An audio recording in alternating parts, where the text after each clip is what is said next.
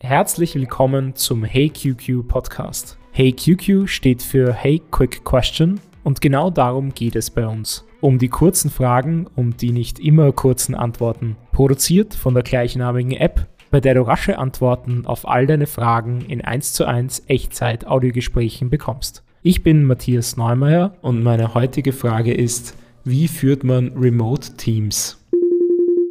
Hey, ich bin Tatjana Lackner und habe vor 30 Jahren die Schule des Sprechens gegründet und ich finde deine Frage ziemlich gut. Der erste Punkt ist Blicke in die Linse und Grinse.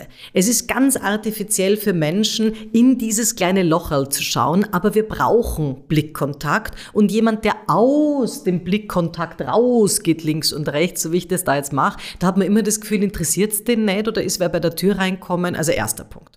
Zweiter Punkt, hoch die Tassen. Nachdem, nachdem der Bildschirm ja nur ein Kastel ist, wenn ich jetzt die Hände vom Bauchraum vor dem Nabel, wie ich normalerweise reden würde, hätte, sehen die das nie. Also hoch die Tasten heißt entlang der Kinnlinie wie so ein Whisky-Mixer oder Cocktail-Mixer, die Hände irgendwie zu haben links und rechts, damit die anderen das auch sehen können, denn wir brauchen im dialogischen Hände zum Verständnis. Und das heißt, hoch die Tassen, sie irgendwie auf Kinnebene zu bringen. Dritter Punkt. Rederituale müssen auch anmoderiert sein. Also bedeutet, das Hauptproblem, gerade am Anfang unserer ja, unsere Remote-Arbeit war ja, dass sich die Menschen auch immer noch permanent ins Wort fallen, weil überhaupt nicht klar ist, wann redet jetzt jemand, wann ist Mitreden gefragt, wann ist es jetzt mal Klappe halten gefragt. Und da finde ich es wichtig, das auszugeben, zu sagen, Fein, dass wir da heute alle online angesichtig sind. Die Isabella wird euch jetzt die neuen Marketingzahlen darlegen. Das dauert ungefähr drei Minuten. Ihr könnt gerne zwischendurch auch den Chat verwenden, eure Fragen reinstellen. Danach würde ich den Dominik bitten, dass er uns kurz erzählt, wie es aus der Einkäuferseite anschaut und dann machen wir eine geschwinde Abstimmung. Damit ist klar, die nächsten sieben Minuten ist mein Klappe halten das Thema und erst in sieben Minuten wird meine Meinung abgefragt und jeder kennt sich aus. Und diese Rederituale ist was, was wir natürlich online, wenn wir nicht die Atmosphäre des Raums mitspüren, wesentlich stärker als Regieanweisungen brauchen, als wenn wir live sind. Vierter Punkt. Ich finde es wichtig, sich auch über den Hintergrund Gedanken zu machen. Denn auch wenn ich vorne die Menschen motivieren will, wenn ich hinten die Aufmerksamkeitsvampire abziehe, weil man einfach äh, da irgendwie ein Bücherregal sieht, wo irgendwie steht Business and Sex, dann werde ich sie nicht motivieren können, denn alle werden dort sein.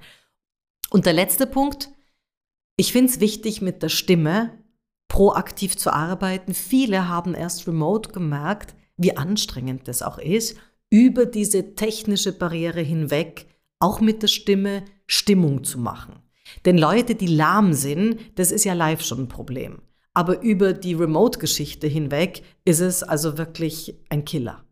Ich habe einen Mitarbeiter, der sehr schüchtern ist und recht wenig spricht. Und das ist ab und zu recht irritierend, gerade in Remote-Teams. Wie bringe ich Leute, die sehr schüchtern sind oder nicht viel von sich geben, dazu besser zu kommunizieren? Ja, da muss man vielleicht auch verstehen, was ist der Punkt.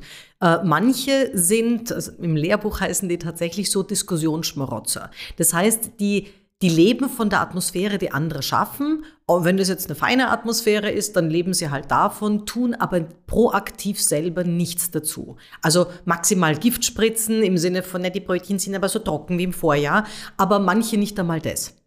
Dann gibt's Menschen, die deswegen nichts reden, weil sie noch neu sind und sich mit allen gut stellen wollen und ich will nichts falsch machen. Dann gibt's Menschen, die haben eigentlich schon vor einem halben Jahr gekündigt und reden deswegen nichts, weil mir ist wurscht. Sollen sie es machen? Ja, also die sind eigentlich schon weg. Und da halte ich es gerade in der Remote-Geschichte für wichtig, die auch proaktiv anzusprechen und sagen, Sebastian, von dir ist heute gar nicht viel kommen. Kannst du vielleicht noch mal ganz kurz sagen, wie das für dich angekommen ist, weil gerade der Technikbereich ist uns wichtig, äh, was das jetzt für dich bedeutet und es dann von dem erzählen lassen. Oder sie auch, denn manche sind ja wirklich introvertierter, mit organisatorischen Aufgaben zu belegen, wo sie manchmal dankbar sind, wenn man sagt, ähm, Julia, ist es für dich in Ordnung, wenn du dann danach ein, ein Protokoll an alle ausschickst? Das kostet nicht viel, das macht die Julia gerne, dann hat sie auch eine Aktion, äh, kann alle in CC setzen und wird jetzt auch genannt. Da sind manche sogar richtig dankbar, wenn sie dann so leise Arbeiten machen können, wogegen die Lauten, die die, die, die resoluten Randalierer würden das nie wollen, weil die wollen ja gesehen werden. Und die Julia ist aber vielleicht ganz, ganz froh, wenn sie nichts groß reden muss und danach aber irgendwie auch fein servisiert und damit auch genannt wird.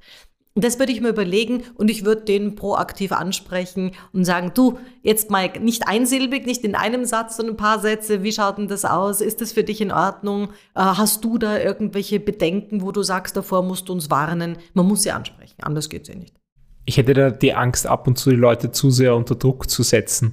Nein, Druck ist, ich, ja, ich verstehe es. Es ist natürlich etwas, ja, wenn der jetzt angesprochen wird, dann, dann ist es jetzt auch eine Erwartungshaltung, aber den sich durchschweigen zu lassen, ist keine Lösung.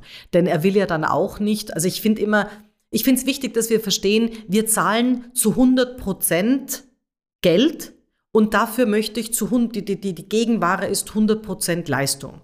Und nur weil der jetzt einfach nur 80 Prozent gibt, deswegen zahle ich am Monatsende nicht 80 Prozent, sondern nachdem ich 100 Prozent für den Mitarbeiter zahle, will ich von dem auch High Engagement, High Involvement.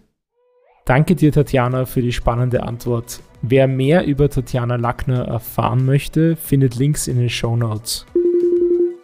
Melde dich auf heyqq.app für unsere Waitlist an. Bald launchen wir und dann kannst du selbst ein Gespräch mit unserem heutigen Gast führen. Bis zum nächsten Mal.